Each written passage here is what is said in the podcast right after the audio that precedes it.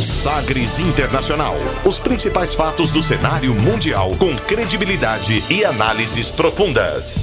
A contextualização histórica das últimas notícias com a apresentação de Rubens Salomão, comentários do professor de História Norberto Salomão e participação de especialistas. Um programa que vai além da notícia, com reflexões abalizadas sobre o panorama global. Sagres Internacional. Agora na Sagres.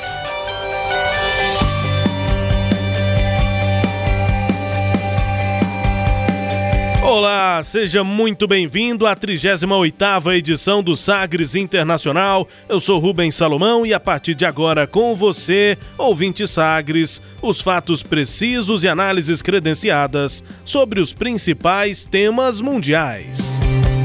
E você confere nesta edição o tema do dia, porque o abandono dos curdos pelos Estados Unidos pode dar vida nova ao Estado Islâmico. Governo dos Estados Unidos não recomenda a entrada do Brasil na OCDE, mas presidente Bolsonaro mantém a confiança. Estados Unidos e China fazem acordo parcial e colocam trégua na guerra comercial. Mulheres sauditas passam a poder se alistar nas Forças Armadas. E greve nacional do Equador aumenta a pressão sobre o presidente Lenin Moreno.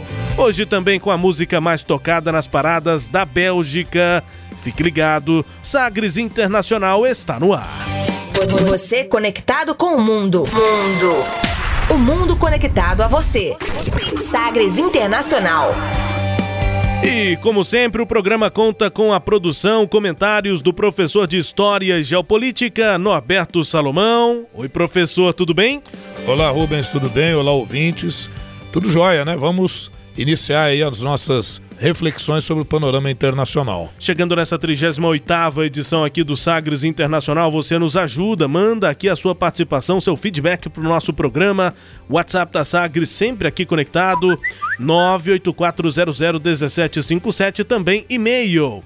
É o jornalismo arroba sistemasagres.com.br jornalismo arroba sistemasagres.com.br Fique ligado, Sagres Internacional com você. A gente começa o programa como sempre, conferindo uma declaração de destaque nesta semana. Agora, as frases bem ou mal ditas por aí. Sim, pero la canción Hated man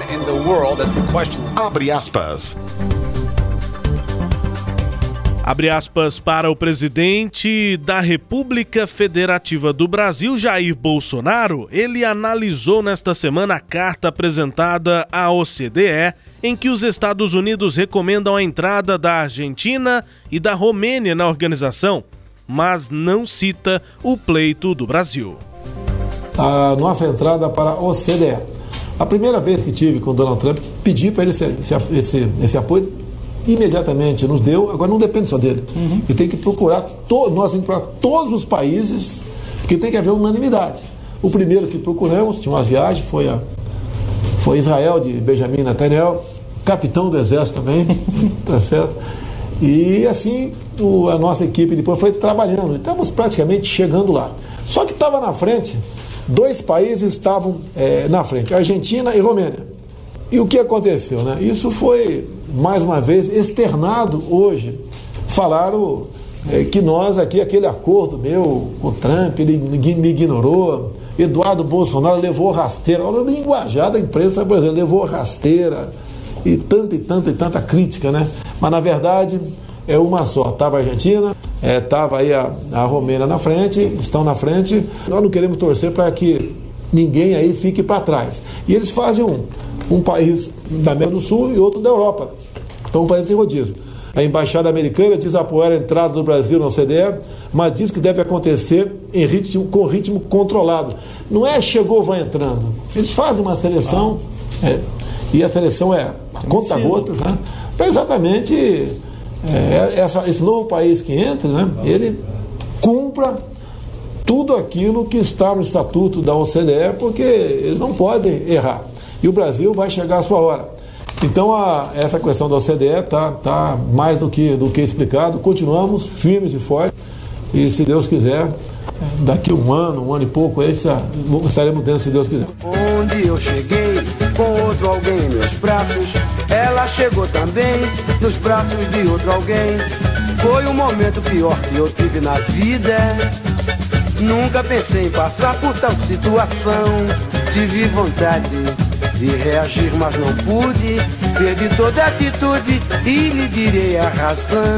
Bezerra da Silva, depois de Jair Bolsonaro, com a música O Preço da Traição em que o Bezerra da Silva narra aquela situação em que ele estava com outra pessoa, mas a companheira também estava com outra pessoa e aí não estava com muita razão o Bezerra da Silva. Um desencontro da música O Preço da Traição, do grande Bezerra da Silva do samba brasileiro, da música mundial, para falar do desencontro também entre Jair Bolsonaro e Donald Trump. O que nós ouvimos aqui, professor, é a famosa, tradicional live de quinta. Quinta-feira última, o presidente repercutiu a, o documento, a carta né, dos, dos Estados Unidos à OCDE. Pois é, é isso aí. Eu, eu achei, viu, Rubens ouvintes, a explicação do presidente Bolsonaro muito boa. Na verdade, ele realmente falou é, na sequência dos fatos e tudo, né? Realmente a Argentina e a Romênia estavam na frente, mas isso não significa que o Brasil não pudesse ter passado à frente, porque apesar delas estarem na frente na proposta, o Brasil já atingiu mais pontos exigidos pela OCDE do que a, a Argentina e a Romênia. Né? Inclusive, quando houve aquele apoio do Donald Trump, o, o presidente Bolsonaro e a sua equipe de governo, inclusive, comemoraram muito, inclusive imaginando que poderia haver, é, justamente com essa aproximação, algum favorecimento, não favorecimento irregular, mas algum favorecimento pela própria posição do Brasil e pelas condições que o Brasil apresentava, porque o Brasil, sabendo dos acordos, só faltou entregar a alma para os Estados Unidos, né? Porque só o Brasil cede, não há nenhuma contrapartida efetiva para que ele possa entrar nesse clube. Nós tivemos um programa só sobre o CDE, falando como é que ela funciona, Essa o que, intenção que aconteceu. do Brasil também, É, né? numa edição bem inicial nossa e tudo. Mas é isso, mas é, de resto, acho que o presidente, olha, talvez uma das declarações mais coerentes e tranquilas, serenas do, do presidente Jair Bolsonaro. Na terra se faz aqui mesmo se paga. Aqui a gente espragueja e sofre também os efeitos da praga. Estou confuso sem saber qual atitude vou tomar. O secretário de Estado dos Estados Unidos, o Mike Pompeo, afirmou no Twitter que os Estados Unidos vão fazer um grande esforço para que o Brasil entre na OCDE, que é a Organização para a Cooperação e Desenvolvimento Econômico, o chamado Clube dos Ricos, como o professor citou. A gente tem um programa aqui, inclusive, em que o tema do dia é esse e a gente explica o que é essa OCDE e a intenção do Brasil de entrar lá. É, o Mike Pompeo, secretário de Estado dos Estados Unidos, também afirmou no Twitter que essa carta dos Estados Unidos à OCDE não representa com precisão a posição do governo norte-americano sobre a questão. O governo dos Estados Unidos recusou a solicitação do Brasil para fazer parte da OCDE, pelo menos nesse documento que foi divulgado. A informação foi divulgada pela agência Bloomberg. Segundo a publicação, Mike Pompeo rejeitou um pedido para discutir o aumento do clube dos países mais ricos.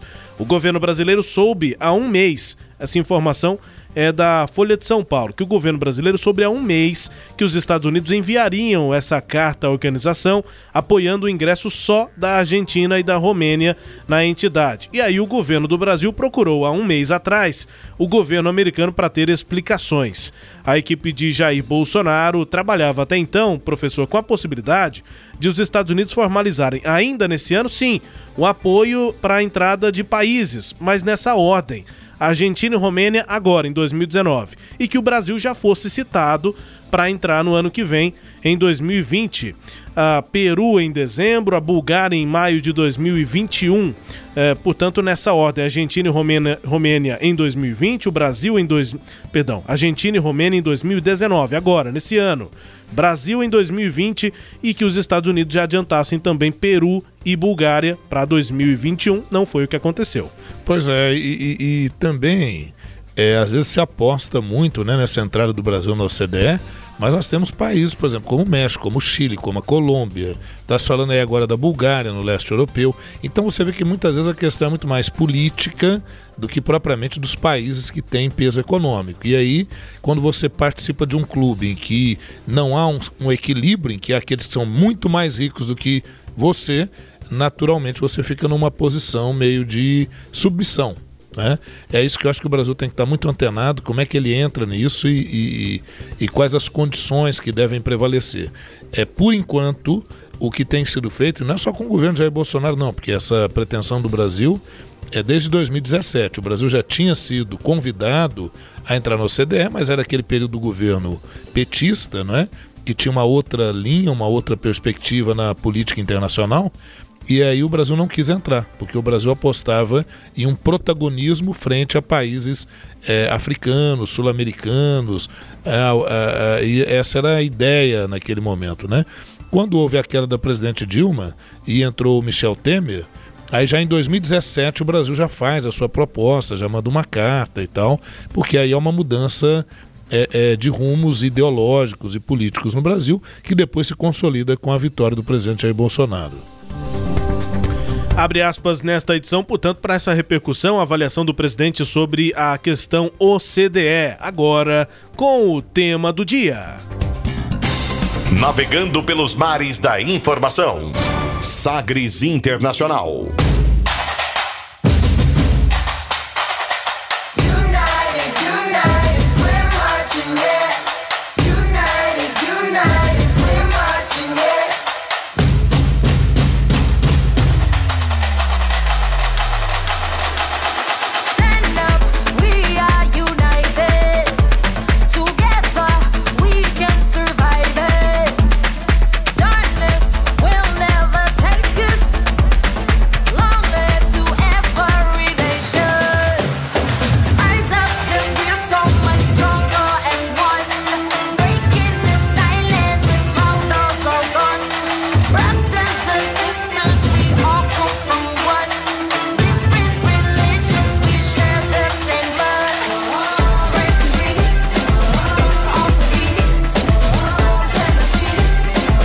Música pop aí com essa pegada inclusive de samba, né? Música do Nordeste, da Xé. E tem referência mesmo, viu? Essa música é, se chama Revolution, Revolução, e ela é de uma artista que se chama Halle Love. Eu vou contar a história dela aqui é bastante interessante. Você que prestou atenção nas nossas manchetes do dia, percebe que o nosso tema do dia tem a ver com os curdos.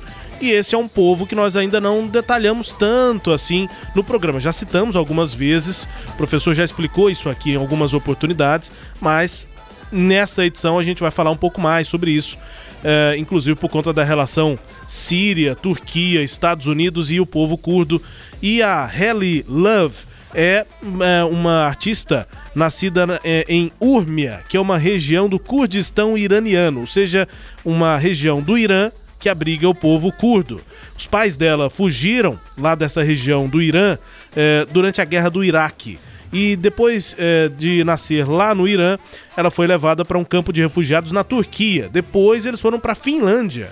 E aí foi lá onde ela teve uma criação, digamos, com mais eh, tranquilidade, mais segura, né, na Finlândia. E aí lá ela estudou música e dança já afastada dessas guerras constantes lá no Oriente Médio, nessa região.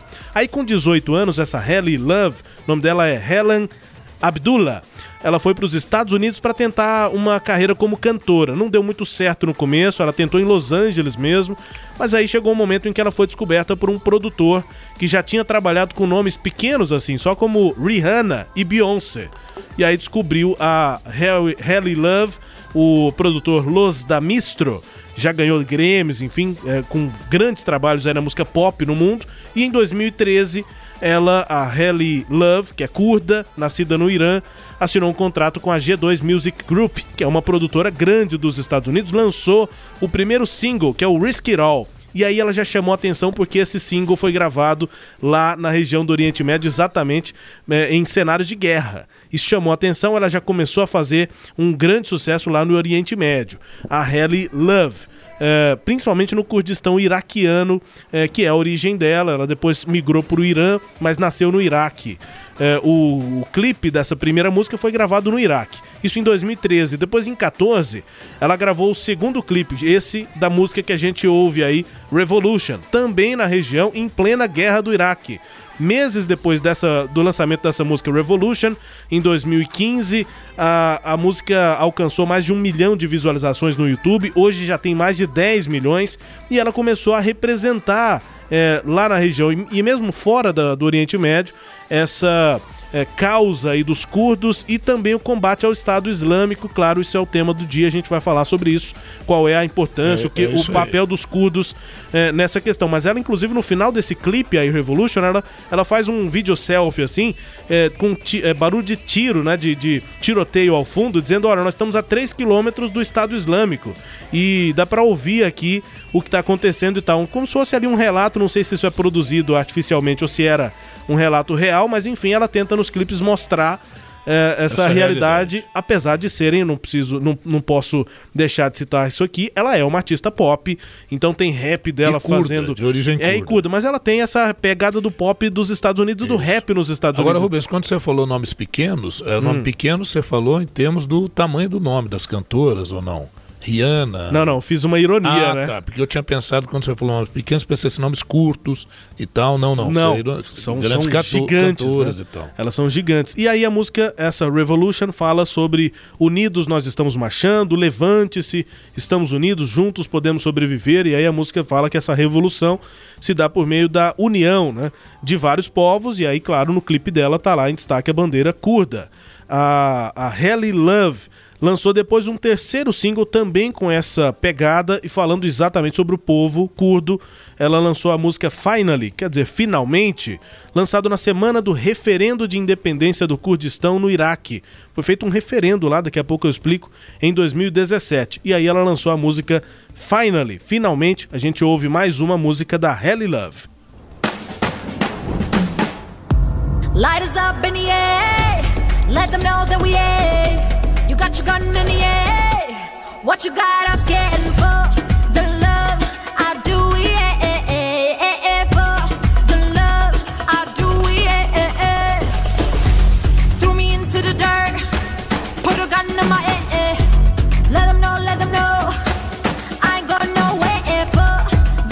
Essa é uma música que ela já fala mais sobre a identidade do povo eh, curdo. E esse referendo, foi, ela diz aqui: isqueiros no ar, deixe-os saber que aqui vocês têm armas no ar. O que vocês têm, eu não assusto. Pelo amor, eu faço isso. Me jogue na terra, coloque uma arma na minha cabeça, mas deixe-os saber. Eu não vou a lugar nenhum, quer dizer que o povo curto tá lá, vai continuar lá, tem a identidade deles. Era uma música eh, pró independência né, dos curdos lá no Iraque. O referendo foi feito no dia 25 de setembro de 2017. 93% dos curdos votaram a favor da independência, mas o governo do Iraque acabou não reconhecendo o resultado desse referendo. É o nosso tema do dia, tem muito a ver centralmente, professor, com os curdos. É, tem a ver com eles, sim.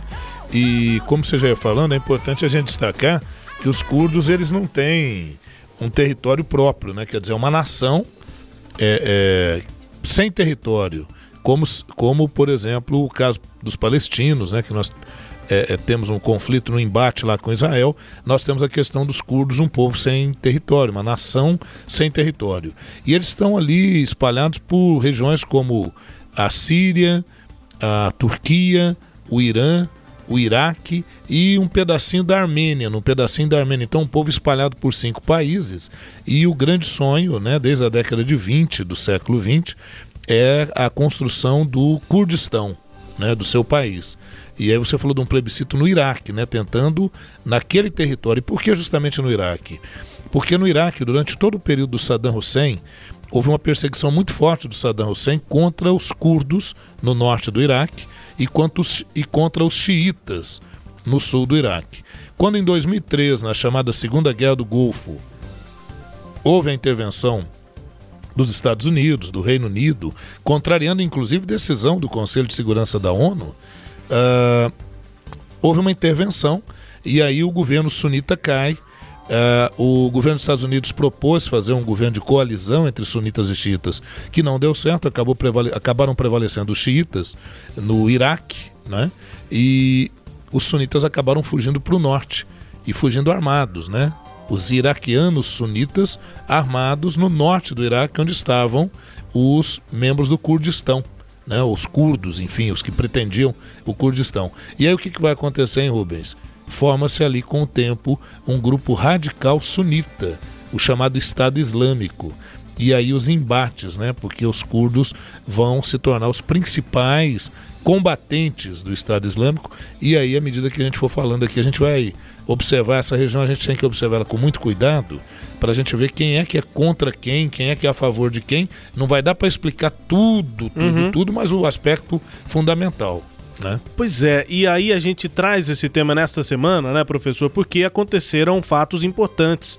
A Turquia começou uma ofensiva militar com bombardeios no nordeste da Síria é, isso aconteceu em um desdobramento da retirada de tropas americanas lá daquela região por ordem do presidente Donald Trump. O presidente da Turquia, Recep Tayyip Erdogan, afirmou que o bombardeio per, per, per, pretende criar uma zona segura e livre de milícias curdas no Nordeste sírio. O presidente Donald Trump anunciou a retirada de tropas americanas e dizendo que já é hora dos Estados Unidos saírem dessas guerras que, na visão dele, são sem fim e ridículas. É, anunciou no dia, no dia 6 de outubro, né? E aí no dia 7 já todo o um encaminhamento do, do processo. E ali a Turquia já viu um sinal verde né, para atuar contra os curdos, porque os curdos, como têm pretensão a um território ali entre a Síria e a Turquia, eles são considerados como terroristas pelo Estado turco e, e, e, no que é acompanhado por outros países que apoiam a Turquia, né? Então a ideia seria de exterminar mesmo. E aí a denúncia atual é de que está sendo feita uma espécie de é, limpeza étnica pelo governo do Erdogan. Pois é, e aí o Donald Trump também completou, como sempre pelo Twitter, né, disse o seguinte, abre aspas, vamos combater onde tivermos benefício e apenas combater para vencer. Turquia, Europa, Síria, Irã, Iraque, Rússia e os curdos agora vão ter que solucionar essa situação e decidir o que fazer com os combatentes do Estado Islâmico capturados em sua região. Todos odeiam o Estado Islâmico, são inimigos há anos. Estamos a 7 mil milhas de distância e vamos destruir o Estado Islâmico novamente se eles chegarem perto de nós novamente. Fecha aspas aqui para Donald Trump, portanto, ele está dizendo: olha, nós vamos ficar aqui no nosso território como se os Estados Unidos tivessem essa postura na sua história, né, professor? Sempre interferiram, é, né? Sempre. Mas agora ele está se voltando lá para 7 mil milhas de diferença, de distância uhum. para essa região, dizendo que os curdos e Europa, Síria, Irã, Rússia, Turquia têm que se virar, inclusive com essa ameaça do Estado Islâmico. Não, sempre interferiram e, e, essa postura dele continua, de certa forma, a ser uma interferência. Porque quando ele retira as tropas norte-americanas da região, de uma forma covarde, né? Ele está sendo inclusive criticado internacionalmente, não é? Porque o que, que acontece? O, o pessoal dos do, curdos, né, que estão na região, eles aliados a outros grupos, eles é, criaram ah, uma, uma resistência para combater o, os elementos do Estado Islâmico e muitos morreram, inclusive, né? É, é, são as chamadas Forças Democráticas Sírias, constituídas por uma aliança de combatentes curdos e árabes e porque os curdos não são árabes, eles são de origem ali da área do Planalto do Irã, né? inclusive um certo ramo ali de povos indo-europeus. E imagina quantos não morreram nessa, né, Rubens? Agora, o problema é que o presidente sírio, o Bashar al-Assad, ele enfrenta com a ajuda de aliados como o Irã, a Rússia, o grupo islâmico libanês Hezbollah, desde 2011 ele enfrenta revoltas na região. E aí, em oposição ao, ao Bashar al-Assad da Síria, estão grupos rebeldes sírios é, que contam com o apoio dos Estados Unidos, da Turquia e países do Golfo Pérsico ali na região, né? É, e alguns da Europa, né, que querem que, que, que o, o Bashar al-Assad deixasse o poder ali, né? O problema é que esses grupos que lutam uns apoiando os outros, eles também têm rivalidades internas, né? Eles têm problemas internos. Então a gente poderia resumir assim, Rubens, esse, esse tabuleiro aí, né? Os Estados Unidos, eles se opõem ao Bashar al-Assad e ao Estado Islâmico. O Bashar al-Assad lá da Síria e o Estado Islâmico. O Bashar al-Assad, por sua vez, não diz diretamente que apoia o Estado Islâmico, mas acaba permitindo a atuação desse grupo ali. Né? Ah, os Estados Unidos apoiam grupos rebeldes, considerados moderados, e os curdos na região. Até então, os Estados Unidos apoiavam os curdos desde a época do Barack Obama. Né? E essa era uma das críticas. O Donald Trump, mesmo na campanha, ele já criticava essa aproximação com os curdos e com grupos rebeldes da região. Em, uh, em setembro de 2014, o presidente Barack Obama anunciou a intenção de eliminar, né, de vez, destruir o Estado Islâmico. E aí começa uma campanha muito forte, né, que vai envolver Canadá, França, Reino Unido, Síria, vários países árabes ali na região. Do outro lado, Rubens, está a Rússia. A Rússia se opõe ao Estado Islâmico, se opõe a outros rebeldes na região e apoia o Bashar al-Assad. Então vamos jogar num campo mais amplo, né? Nessa disputa local a gente tem uma disputa entre Estados Unidos e Rússia por zonas de influência naquela região. O, por, que, por que, que a Rússia se interessa né, por aquela região? Por que, que ela apoia o regime do Bashar al-Assad? É porque a Síria é um importante comprador de armamentos da Rússia e também a Síria oferece uma base naval, a base naval de Tartus, que é a única instalação russa no mar Mediterrâneo. Isso é um sonho da Rússia desde o século XIX, fazer essa ligação lá, desde o Báltico até o mar Mediterrâneo. O Irã se opõe ao Estado Islâmico, aos rebeldes sunitas e à Arábia Saudita e apoia o Bashar al-Assad. Né? O Irã é um aliado histórico lá da família Assad, né? e um adversário na Arábia Saudita. Na edição passada, a gente falou, acho que numa, numa ou duas edições anteriores, nós falamos sobre o ataque que os campos de petróleo da Arábia Saudita sofreram. É, quem se identificou como responsável pelo ataque? O grupo Houthis, do Iêmen, uhum. mas os ataques vieram do norte, então tudo indica que se não houve um ataque do Irã, o Irã teria colaborado seriamente para que esses ataques acontecessem. O outro ator aí é a Arábia Saudita, que se opõe ao Bashar al-Assad, a Arábia Saudita que é aliada dos Estados Unidos e que aí nesse caso apoia os rebeldes sunitas, inclusive e provavelmente apoiando também elementos do Estado Islâmico, né? Bom, uh, um, um, outro detalhe que eu acho importante destacar, Rubens, também, é o seguinte: essa frente democrática, né, que da Síria que se formou lá com, com curdos e membros árabes, né, eles receberam o apoio da coalizão internacional liderada pelos Estados Unidos. Lutaram durante anos contra o Estado Islâmico e conquistaram em março o último reduto da Síria, em Bagus. E aí essa situação ela acaba refletindo uma mudança de estratégia por parte dos Estados Unidos, porque aí o Estado Islâmico já estava dominado. Controlado, né? Controlado. Né? E mais, viu, Rubens? Onde estão os curdos nessa região ali da Síria, né? É, é, existem campos de prisioneiros do Estado Islâmico. Então, olha que, que loucura, né? Quando os Estados Unidos se retira agora, isso vai dar um sinal verde para a Turquia para que ela faça o que ela chama de uma zona de segurança, com uma extensão de aproximadamente 36 quilômetros, mas que é uma forma de dar um chega para lá nos curdos. Só que ao fazer isso, os curdos podem simplesmente soltar os membros do Estado Islâmico e o Estado Islâmico voltar a atuar. E se não o Estado Islâmico, até a formação de outros grupos extremistas. Porque vamos ver, podemos ter esses cacos que sobraram desses grupos radicais na região, compondo alianças das mais estranhas e com grupos que podem ser ainda mais radicais. É, você falou da cantora curda. Sim. Mostrou música. Helly Love. Helly Love. E a gente não poderia deixar de falar das combatentes Peshmerga. Peshmerga é o termo para guerreiro curdo e muitas mulheres que durante a atuação do Estado Islâmico foram capturadas é, e, e, e, submetidas a cativeiro, que conseguiram fugir, isso já desde a, já, do período ali do início do século XXI, elas já começaram a se organizar para lutar, para ir para a linha de frente. Então nós vamos ter as mulheres guerrilheiras curdas, as mulheres peshmerga, peshmerga é o termo lá para aqueles que lutam né, até a morte, os combatentes efetivamente. Uhum. E aí essas mulheres, só para você ter uma ideia, hoje você tem na Síria cerca de 7.500 mulheres que combatem diariamente o Estado Islâmico, né, que combateram e tal. Elas estão ligadas à, à sigla YPG, que é a sigla, é, mais, o termo mais próximo lá do Partido dos Trabalhadores do Kurdistão, o PKK, que é o Partido Nacionalista do Kurdistão, que luta pela autonomia e pela formação de um Estado independente. Então, o registro aí importante a atuação dessas mulheres ali na região.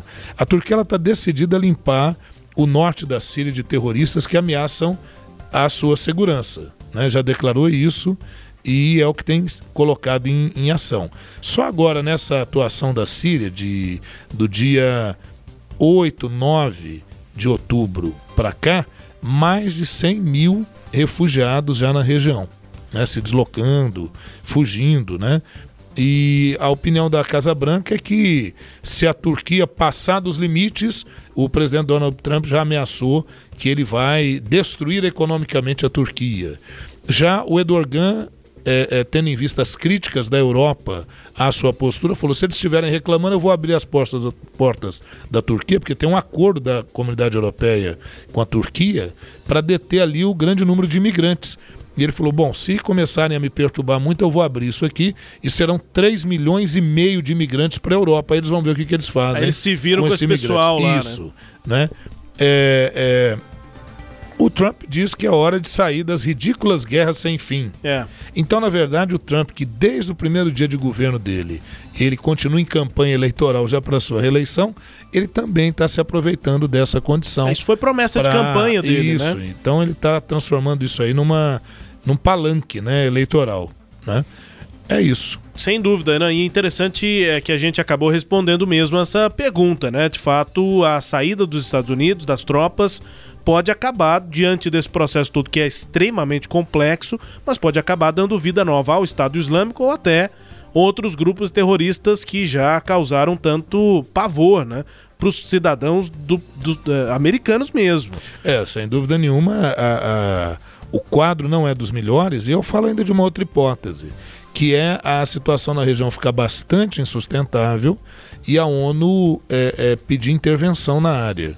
E aí os Estados Unidos, muito a contragosto, né? Tô sendo uhum. irônico aqui, é. Voltar a fazer uma interferência naquela região e o Trump no seu segundo mandato, caso ele seja reeleito, dizer, olha, vocês viram que eu retirei as tropas, que eu busquei fazer isso, mas infelizmente os Estados Unidos não podem fugir da sua responsabilidade de garantir a paz e o equilíbrio internacional, que é aquele bom e velho discurso do tio Sam.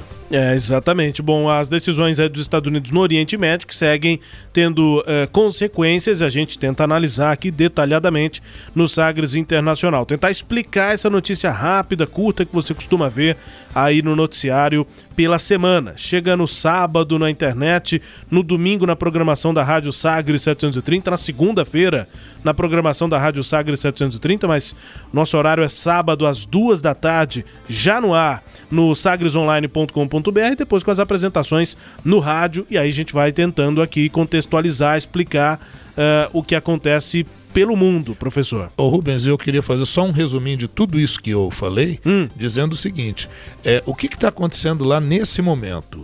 É, os curdos são um povo sem terra, um povo que luta já há décadas para ter o seu território parece ser muito difícil que ele consiga isso. Em meio a tudo isso, os curdos acabaram auxiliando os Estados Unidos na luta contra o Estado Islâmico e agora, depois que o Estado Islâmico está devidamente controlado, como você próprio afirmou, os Estados Unidos, uma postura é, unilateral e bastante radical, retira soldados de uma região e abre espaço para que os turcos, que são inimigos dos curdos, ajam, inclusive massacrando é, população, inclusive civil. Né? E é por isso que o Donald Trump está sendo considerado um traíra, né? um cara que deixou um antigo aliado uhum. agora na mão. Né? É basicamente isso. A gente vai seguir acompanhando, claro, aqui essas questões relativas ao Oriente Médio uh, no Sagres Internacional. Faz um rápido intervalo, daqui a pouco você confere. Mulheres sauditas passam a poder se alistar nas Forças Armadas. E ainda, greve nacional no Equador aumenta a pressão sobre o presidente Lenin Moreno. E a guerra comercial no mundo parece ter encontrado uma trégua um acordo parcial foi feito entre Estados Unidos e China. A gente detalha isso e muito mais daqui a pouco no Sagres Internacional. Voltamos já. O aplicativo da Rádio Sagres conquistou mais um número histórico ultrapassamos a marca dos 30 mil downloads. E graças a você, estamos nos preparando para quebrar mais um recorde. Um milhão de visualizações no nosso aplicativo. Essa é mais uma grande conquista que só foi possível graças ao seu reconhecimento, ao jeito Sagres de produzir conteúdo de qualidade e por tornar o nosso aplicativo referência em fonte de informação. Venha fazer parte do time de mais de 30 mil ouvintes que tem acesso ao nosso conteúdo E baixe você também o aplicativo Sagres no seu celular. Disponível nas plataformas Android, iOS e PWA. Sistema Sagres, comunicação em tom maior. Você que acorda bem cedo tem um bom motivo para sintonizar a Rádio Sagre 730. Ouça o programa Raiz Brasileira, os grandes nomes e as grandes canções da autêntica música brasileira, todos os dias na Sagre 730. Destaque para as primeiras notícias do dia, no esporte e no jornalismo. Música e informação, uma companhia agradável para começar o seu dia. Programa Raiz Brasileira. Apresentação: Justino Guedes. Oferecimento: Bater Shop Baterias, Erva Fé, ervas medicinais e Simbora Restaurante. Entretenimento, Jornalismo, prestação de serviços Rádio Sagres. em tom maior.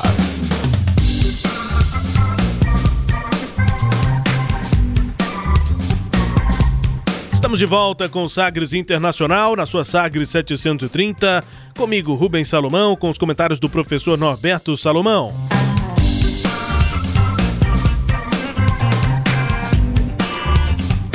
É a edição número 38 do Sagres Internacional, a partir de agora, no nosso segundo bloco, para girar as informações pelo mundo.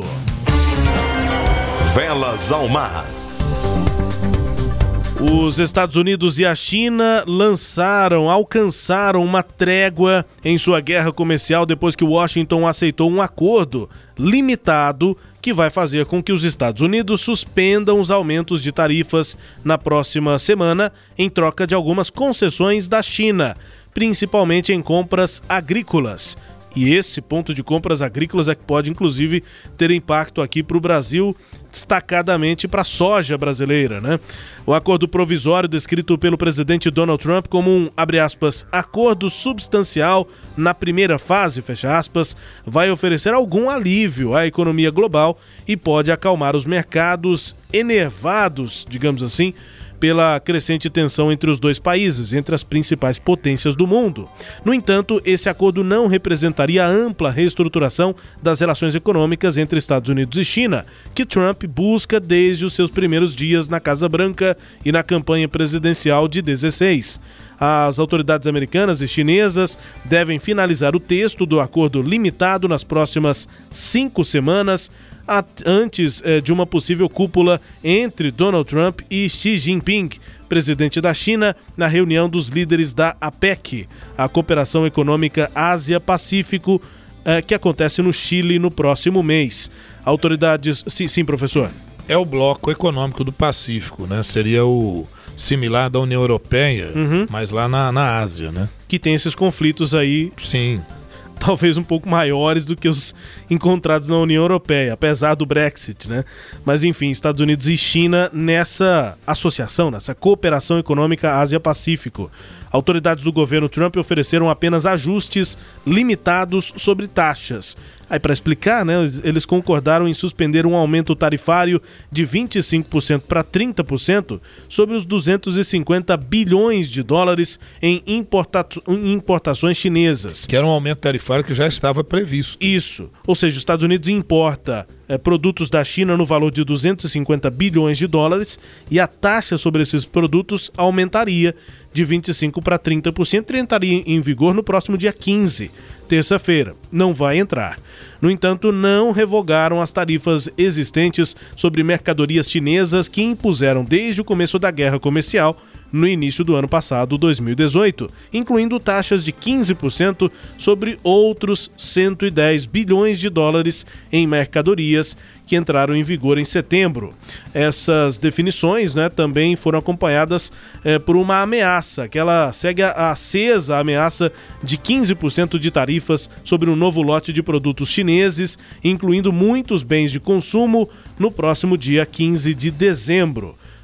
Isso do lado dos Estados Unidos, do lado da China, as concessões chinesas também foram relativamente pequenas, especialmente, né, essencialmente, uma nova embalagem das mesmas promessas que já haviam sido feitas ao longo de várias rodadas de negociação. Pelo menos essa taxação agora próxima de poucos dias, essa não vai acontecer, Pois professor. é. E também nessas negociações está em xeque a, atuação dura que o governo chinês realiza em relação a minorias muçulmanas que vivem na China. Então isso também está pegando um pouquinho no acordo. Agora, de novo, o Trump está em pleno processo de campanha eleitoral. É, é, não caberia aí uma instabilidade econômica e se ele insistisse muito é, nessas tarifas que ele tinha proposto antes, aquele jogo duro, né? É, nesse momento aí pré-campanha, que ele inclusive está sofrendo a possibilidade de um, de um impeachment, então não é um bom negócio. Outra coisa ainda nessa linha da China, Rubens, só lembrando rapidinho com relação à questão de Hong Kong, duas notícias interessantes né, lá de Hong Kong. As manifestações continuam, claro, mas proibiram os manifestantes de usarem máscaras. Como lá tem um certo nível de poluição, é como usar aquela máscarazinha, né, para para tentar amenizar alguma coisa. Então está proibido para poder identificar manifestantes e tudo e prendê-los. E outra novidade agora é a proposta de controle da internet em Hong Kong. Xiii. Então, cada medida dessa que vem, a tendência é os movimentos se intensificarem. É, um né? lugar onde 5G é realidade, né? Aqui pra gente fica longe, porque a nossa pois é. qualidade é. de 4G já nem existe, porque nosso, nosso 4G é praticamente uma 3G mais ou menos. Isso. Lá não, lá tem internet rápida mesmo. E aí se for falar em controlar a internet naqueles países. Pois é Hong Kong, por exemplo, né? É, esse negócio de máscara lá para os orientais chama muita atenção é, de, de nós aqui brasileiros, né? Porque uhum. além da questão da poluição, eles têm esse pensamento de é, comunidade, né? De você é, evitar que algum problema outro, de né? saúde seu possa, pode ser levado a outro. A gente aqui olha o pessoal com máscara e fala, nossa, que é. povo medroso. Mas não, eles estão exatamente ah. prevenindo, né? Agora não é só essa máscara, né? De sim, sim, sim. Aí nos protestos começando é, a usar outras. Máscara de palhaço. Mas essa né? também, essa máscara para proteção e tal, né? Ela tá também vai ficar estão querendo colocar como proibido. Não vai ser proíbe, eu coloco, mas a polícia prender todo mundo que estiver usando essa máscara vai ser bem complicado. É, é aquela, aí, aí sim entra o famoso é proibido é. proibir. E né? os manifestantes insistem lá em Hong Kong com essa questão da renúncia da, da, da governante lá. Carrie Lam. Carrie Lam. É. As mulheres sauditas foram autorizadas pela primeira vez a se alistar nas Forças Armadas do Reino Ultraconservador, que iniciou um vasto programa de reformas econômicas e sociais, informou o Ministério das Relações Exteriores. Nessa notícia eu já vou trazer a conclusão antes de explicar. A Arábia Saudita está vendo o preço do petróleo ter oscilações negativas e está vendo que o mercado consumidor é mais é, progressista, digamos assim, e está se abrindo, inclusive nessa questão dos direitos das mulheres. Não é lá tanta conscientização assim não. Mas enfim, o governo da Arábia Saudita tem multiplicado recentemente as suas decisões sobre mulheres no país, que aplica uma versão rigorosa do Islã, enquanto organizações de direitos humanos acusam o país, a Arábia Saudita, de reprimir atividades e ativistas feministas. Abre aspas, é um novo passo em direção à emancipação escreveu no Twitter o ministro das Relações Exteriores, acrescentando que as mulheres só poderão exercer as funções de soldado de primeira classe, cabo e sargento. O ministro, né, o governo já havia autorizado no ano passado o ingresso de mulheres nas forças de segurança. Por iniciativa do príncipe herdeiro Mohammed bin Salman, várias reformas começaram a conceder direitos às mulheres nos últimos anos, como a possibilidade de obter uma carteira de motorista ou viajar para o exterior sem o consentimento prévio de um tutor. Esse tutor lá na Arábia Saudita é o pai, o marido, o irmão, o filho ou mesmo qualquer parente masculino. Du durante esse. O, sim, professor. É aquela, aquela questão do pátrio poder, né? Que uhum. nós também, em uma, em uma dessas nossas edições, nós colocamos. E outro detalhe também é que essa abertura da, da Arábia Saudita está muito ligada àquela questão da, da, da morte do jornalista, né? É, Jamal Khashoggi, né? Sim, sim. E, e, inclusive essa vieram cenas, né? Gravações que retratam os últimos momentos do Jamal Khashoggi morto no consulado saudita na Turquia. Então isso aí pegou muito mal, né? Sim, sim, pegou muito mal. Olha, depois é, dessa definição, durante o mesmo período, foi desencadeada uma onda de repressão contra ativistas de direitos humanos. Alguns deles continuam detidos, como a defensora de direitos das mulheres, Lujain Al-Hatlu, Após a queda nos últimos cinco anos do preço do petróleo no mercado internacional, a Arábia Saudita, que é o maior exportador mundial do produto, tenta melhorar sua imagem no exterior para atrair investidores e turistas e assim diversificar sua economia, que é muito dependente dos combustíveis fósseis. Muito bem. Olha, manifestantes realizaram uma greve nacional e entraram em confronto com forças de segurança em diferentes pontos do Equador nesta semana, enquanto o presidente Lenin Moreno se recusa a renunciar ou mesmo revogar medidas de austeridade que desencadearam os piores tumultos em uma década. O trânsito nas ruas e os negócios ficaram fechados em Quito e outras cidades durante a paralisação nesta semana. As forças de segurança dispararam gás lacrimogênio para dispersar centenas de manifestantes que marchavam perto do Palácio Presidencial, no centro da capital Quito. Manifestações violentas começaram por todo o país, de 17 milhões de habitantes, quando o presidente Moreno cortou os subsídios dos combustíveis, parte de um pacote de medidas alinhado a um empréstimo de 4 bilhões e 200 milhões de dólares do FMI, o Fundo Monetário Internacional. O governo equatoriano afirmou estar aberto à mediação internacional pela ONU ou pela Igreja Católica para pacificar o país Nesta semana também países aqui latino-americanos, como eh, com governos alinhados à direita, o Brasil, a Colômbia, a Argentina e Paraguai, manifestaram apoio a Lenin Moreno no Equador. O chanceler brasileiro Ernesto Araújo afirmou que reiterou total apoio do Brasil à institucionalidade democrática no Equador em torno do presidente Lenin Moreno, contra aqueles que, abre aspas, querem restabelecer ali o regime do Foro de São Paulo, fecha aspas. Agora veja você a curiosidade, né? Porque o Lenin Moreno, ele é de um partido originariamente de esquerda. Então, nada a ver, né? E a gente já esperava por isso, né, Rubens? A gente falou na edição anterior que o, o, como é que você libera? Eu, eu não me, 124%, eu não me lembro, 127%? Isso, chegou a isso, 127% de aumento, né? De aumento. Sem o subsídio, chegou a isso. É, retiraram o subsídio e aí houve um aumento do combustível. E como é que isso vai impactar na vida das pessoas? Então não dava para esperar coisa diferente. É, combustível é, é aquela coisa, aumenta tudo, né? Pois é, e outra coisa, tem lá, além da população normal, você tem um, um contingente de indígenas muito grande que, que vivem ali numa situação muito complicada e que são diretamente atingidos também. Então essas manifestações a gente já, já anunciava isso aí na, na, na nossa edição passada, é. que elas viriam e elas viriam com grande força. E o que é pior, né? O Rafael Correia, que inclusive na edição passada, ali na pressa da gente falar, eu falei Rafael Moreno, eu misturei o Lenin Moreno com o Rafael Correia, que tinha sido o presidente anterior, uhum. que é do mesmo partido do, do Lenin Moreno, é, agora estão é, é, em choque. Né? Agora eles estão, eles entraram aí em rota de colisão até porque o Rafael Corrêa criticando a maneira como isso foi feito. E aí é curioso você ver governos como do Brasil, Colômbia, Argentina, Paraguai, que estão assim mais à direita, vou ver, né, mas apoiando um presidente do Equador que é originariamente de esquerda. Mas não adianta você ser de esquerda e tomar atitudes que são claramente, normalmente neoliberais ou medidas de direita, né? E, e o duro é ver como é que isso vai se resolver lá dentro do Equador. Porque agora, depois que você é, é, simplesmente retira de uma hora para outra um subsídio que já tinha um período considerável que ele já existia e que não era bom não. 40 ele, anos. Ele né? trazia elementos nocivos para a economia, mas não dá para você simplesmente retirar de uma vez algo assim, porque o que você vai gerar é a precarização da vida e do cotidiano, principalmente daquelas camadas mais vulneráveis da sociedade equatoriana, né? Saindo do Equador, vamos agora aos Estados Unidos, porque Joe Biden é favorito na disputa para assumir a candidatura do Partido Democrata para as eleições presidenciais de 2020 nos Estados Unidos, disse nesta semana pela primeira vez que apoia o processo de impeachment contra Donald Trump.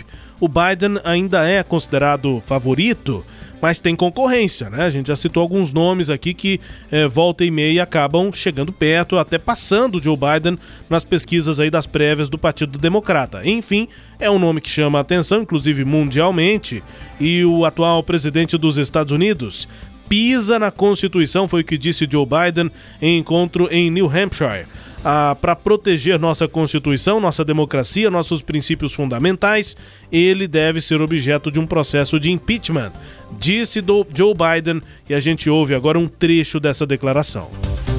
We believe Americans should decide American elections, period. But Donald Trump will do anything to get reelected, including violating the most basic forms of democracy. It's stunning and it's dangerous because it directly threatens our democracy. This is not hyperbole, it's a fact. No president in American history has ever dared to engage in such unimaginable behavior. And perhaps most importantly, he believes there is nothing we can do about it. He believes he can and will get away with anything he does. We all laughed when he said he could stand in the middle of Fifth Avenue and shoot someone and get away with it.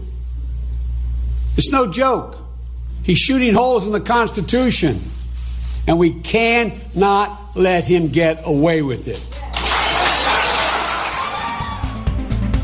Joe Biden falando aí em um dos eventos de campanha, aplaudido né, pela, pela plateia ali democrata, a gente traduz. Abre aspas. Nós acreditamos que os americanos devem decidir as eleições nos Estados Unidos e ponto final.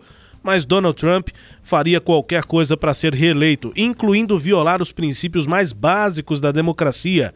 É chocante e perigoso, porque ameaça diretamente nossa democracia isso não é hipérbole, ou seja, ele não está exagerando. Não estou exagerando aqui, disse o Joe Biden. É um fato. Nenhum presidente na história dos Estados Unidos ousou ter um comportamento tão inimaginável. E mais, importante, ele acredita que não tem nada que nós possamos fazer. Ele acha que pode e vai ficar livre com qualquer coisa que fizer. Nós todos rimos quando ele disse que poderia atirar em alguém na Quinta Avenida e ficar impune não é uma piada. Ele está atirando e fazendo buracos na nossa Constituição e não podemos deixar que ele fique impune. Bom, horas antes dessa declaração do Joe Biden, o Donald Trump pediu para que seja revelada a identidade do denunciante que deu origem a esse processo de impeachment contra ele na tentativa de transformar a crise que ameaça sua presidência em um impulso favorável à sua reeleição. Uma queixa de um delator apresentada no dia 12 de agosto apontava que Donald Trump usou o cargo para solicitar interferência de um país estrangeiro, a Ucrânia, para ganhar força política e se eleger para um segundo mandato no ano que vem, 2020. Donald Trump teria vinculado uma verba de 400 milhões de dólares para assistência militar para a Ucrânia para forçar o presidente ucraniano Volodymyr Zelensky a investigar Joe Biden e o filho dele, Hunter Biden, que trabalhou como diretor de uma companhia energética lá na Ucrânia. Coincidência ou não, o Ministério Público da Ucrânia reabriu uma investigação reabriu. à família Biden. Isso, falamos isso na, na edição passada, né? Curiosamente, isso, essa pressão, inclusive depois de um encontro do, do Donald Trump com o, o Volodymyr Zelensky, né? E, e é o seguinte, né, Rubens e ouvintes, essa questão do Trump, do impeachment do Trump, é, é assim meio improvável, né? Porque se passar pela, pela Câmara dos Deputados, que é, é onde ele tem oposição, ao que tudo indica, não passa pelo Senado porque ele tem maioria no Senado do Partido Republicano. Porém, dentro do Partido Republicano, ele já começa a sofrer críticas. Começa a sofrer críticas em relação a essa questão da, da, da Ucrânia, né, de ter pressionado o governo ucraniano para fazer investigação sobre o John Biden e, e sofre críticas agora também é, em relação à retirada de tropas é, lá da, que comentamos no primeiro momento do nosso programa, sim, sim. lá da, da, da, da, Síria, da Turquia, né, daquela faixa ali, sofreu críticas de um senador do próprio partido do Donald Trump. E o Trump depois retrucou dizendo que ele será impiedoso com aqueles republicanos que fizerem oposição a ele. E é uma coisa que ele já falava desde a época de campanha, quando o nome dele no Partido Republicano não era bem visto, muitos duvidavam que ele passaria inclusive nas prévias e sairia como candidato pelo Partido Republicano. Ele disse que se não saísse como candidato do Partido Republicano, ele é, é, realizaria uma candidatura independente. Mas aí acabou a coisa sim, se, sim. se articulando lá, né? O Biden faz referência a esse momento, né? Quando as pessoas achavam que era uma piada o Donald Trump ser candidato. É, não vai ser candidato, não vai conseguir ser primeiro nem escolhido pelo Partido Republicano Depois, para ser candidato e para ser eleito presidente da, dos Estados Unidos, então, era piada, todo mundo ria. Exatamente. O Biden fez referência a isso. Essa declaração do Trump, dizendo assim: não, eu posso ir na Quinta Avenida, que é a, a principal avenida de Nova York, em Manhattan, e ele poderia atirar em alguém e ficar impune. Ele falou isso, as pessoas riram. Pois é. Não, como assim? E aí agora o Biden está dizendo que ele está assim atirando e fazendo buracos na Ô, Constituição. Rubens, e de certa forma é uma resposta do Biden à declaração na semana passada do presidente Trump, quando disse que ele era, como é que é, 1%, É, que... one percenter. é, Quer dizer que ele é um, é um político que tem 1%, dos 1%, votos. que o, o- o Obama tirou ele do lixo, né? é. Então, veja que é, é, essas né, escaramuças aí e, e- e- e provocações de parte a parte que acabam acontecendo, mas assim, a situação do, do Trump não está muito boa lá politicamente e tem que ver como é que isso vai se refletir para a opinião pública, né? É, mas ao que tudo indica ele é o candidato e depois da eleição dele que parecia improvável, eu tava, demorei até aqui para porque eu estava me lembrando uma coisa interessante, Rubens e ouvintes. Num episódio do, do desenho Simpsons, Ah. eles é, é, criticando, zombando com essa condição, antes do, do- do Trump ser candidato a presidente propriamente, eles colocaram o Trump como candidato a presidente e eleito presidente dos Estados Unidos, né? No seriado lá do desenho Sim, né, sim. do, do, do, Dos Simpsons. dos Simpsons. É. Sobre essa repercussão pública, a impressão que eu tenho, professor, rapidamente aqui, que o nosso tempo está indo embora, mas é que o Trump está naquela estratégia ainda de dividir a população, né? Tem aqueles trumpistas que o apoiam, digamos lá 30%, 33%, aqueles que estão com ele, mas só com eles ele não ganha a eleição. Isso. Mas aí tem aqueles outros democratas, digamos mais 30%, e tem os outros 30 e poucos por cento que estão ali no, no regular, né? que não são nem trampistas nem definitivamente democratas. E aí ele conta com a divisão dos democratas e com alguns que ele vai poder coletar desses chamados indecisos. Tendo esses apoios aí, a divisão dos democratas, é reeleito Donald Trump. Tá E com, com a- e com a- digamos, tá com a faca e o queijo Isso. na mão para fazer as contas, E né? com aquela guerra da desinformação, né? É, Fake news pra lá e Isso. tal. E ele acusa todo mundo de realizar fake news e acusa a imprensa também, né? Quando a notícia não lhe é favorável, é fake news, é trama da imprensa, enfim. É, vamos chegando ao fim aqui do nosso programa, mas antes vamos conferir ainda as notícias do Brasil. O Ernesto nos convidou. Brasil Internacional. Última informação aqui é do Brasil, é que o deputado federal, filho do presidente Bolsonaro, Eduardo Bolsonaro, não desistiu da maratona de preparação para ser embaixador do Brasil nos Estados Unidos. E ele está investindo desde aulas para melhorar o inglês, que inspira pouca confiança, até um intensivo de relações internacionais com um professor particular e também aulas com embaixadores do Itamaraty, a pedido do Ernesto Araújo, em- embaixadores da cúpula do ministério, inclusive secretários que ocupam os cargos mais altos abaixo do chanceler ou do secretário-geral do ministério, estão dando aulas a Eduardo Bolsonaro. O chamado 03, porque é o terceiro filho do presidente, também contratou, usando verba de gabinete a que tem direito na Câmara, o ex-assessor da Comissão de Relações Exteriores da Casa, Marcelo Reck. As sessões acontecem na casa do deputado em Brasília ou quando a agenda está cheia, às vezes acontecem na Câmara. Já houve aula até em embaixadas. O Marcelo Reck conheceu Jair Bolsonaro e depois o Eduardo na comissão e sempre foi um dos assessores de maior confiança da família. Agora o Eduardo Bolsonaro está fazendo aulas para ainda se preparar para essa provável indicação dele a embaixador nos Estados Unidos. Eu vejo aí até mérito nesse sentido, né? Bom, né? Aí sim, uma, Bom, bom, bom. uma Melhorar o postura inglês, né? proativa, melhorar o inglês e atrás de conhecimento. Perfeito, até aí tudo bem. Acompanhar, né? Vamos ver. Tem que ter sabatina e votação no Senado. Isso aí. Amigos, nós estamos chegando ao fim aqui do nosso Sagres Internacional. Como sempre, aqui no finzinho do programa, música bem tocada pelo mundo. Hoje nós vamos para a Bélgica e por lá tá fazendo sucesso música eletrônica. O DJ se chama Regard e a música Ride It. Ouça, daqui a pouco a gente explica.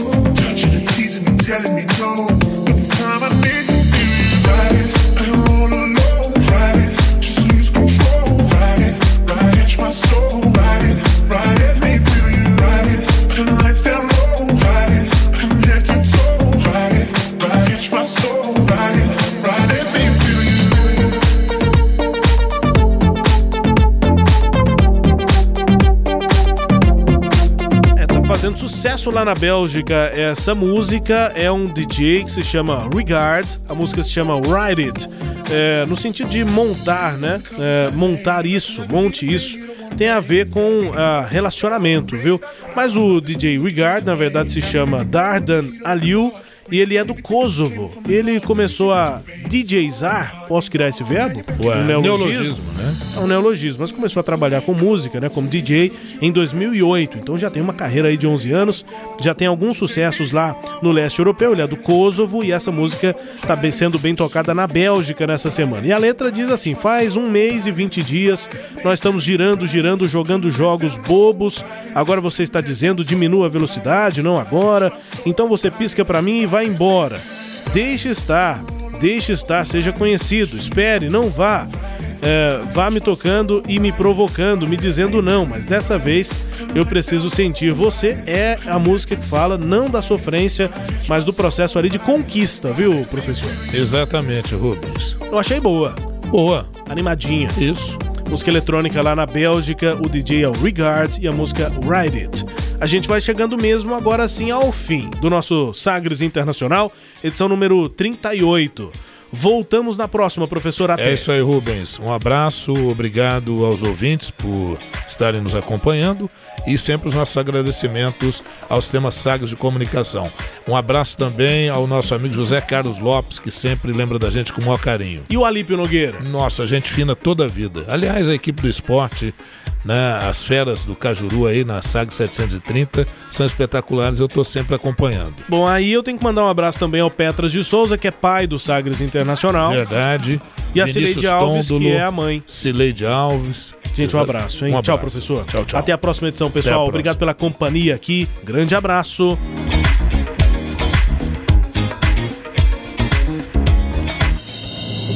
Você ouviu Sagres Internacional. Os principais fatos do cenário mundial com credibilidade e análises profundas.